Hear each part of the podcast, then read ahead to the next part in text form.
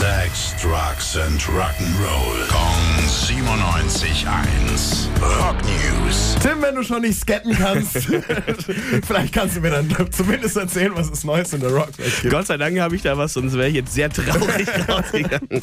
Äh, ich möchte erzählen äh, aus einem geilen Event aus London gestern. Richtiges Who is Who der Rocklegenden. Da stand wirklich alles mit Rang und Namen auf der Bühne, was es in der Rockgeschichte gibt. Eric Clapton war dabei, Rod Stewart, Ronnie Wood von Stones, Billy Gibbons von ZZ Top, Kirk Hammett von Metallica, immer noch so weiter. Johnny Depp war sogar mit dabei. Äh, war aber eher ein trauriger Anlass, äh, muss man sagen. War ein Tribute-Konzert für Jeff Beck. Ja, der ist Anfang des Jahres ja gestorben, unerwartet eine Hirnhautentzündung. Und äh, seine Kollegen wollten ihn würdigen mit diesem besonderen Konzert.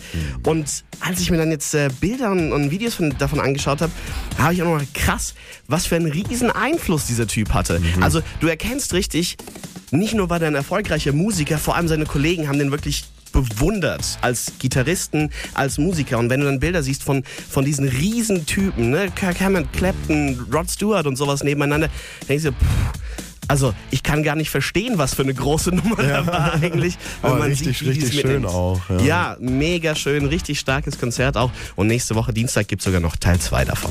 Na dann nochmal Rock in Peace und danke, Tim. Rock News. Sex, Drugs and Rock'n'Roll. Jeden Morgen 9 um kurz vor 8 in der Billy Billmeyer Show. Gong 97.1. Frankens Classic Rock Sender.